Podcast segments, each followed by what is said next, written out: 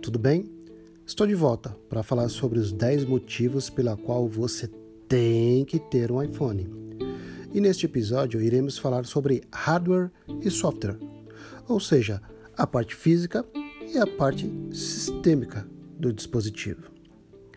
Quando uma empresa desenvolve a parte física e o sistema, não há como contrapor o argumento de que as vantagens são enormes, pois além do desempenho, percebe-se que existe uma fusão entre as partes que são feitas uma para a outra. Basta compararmos o hardware do iPhone e de outros tops de linha, na qual uma empresa desenvolve o corpo do dispositivo, mas o sistema é feito por outra empresa que nada tem a ver com a anterior, elaborando algo que nunca irá conversar integralmente com as outras partes do dispositivo, principalmente no quesito memória RAM.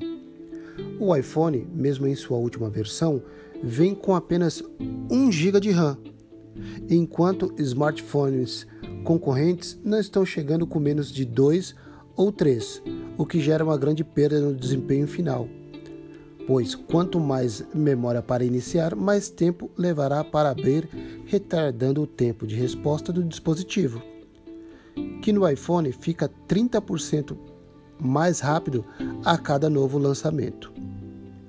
Meu nome é Dinho Carvalho, do MiTechCast. Valeu!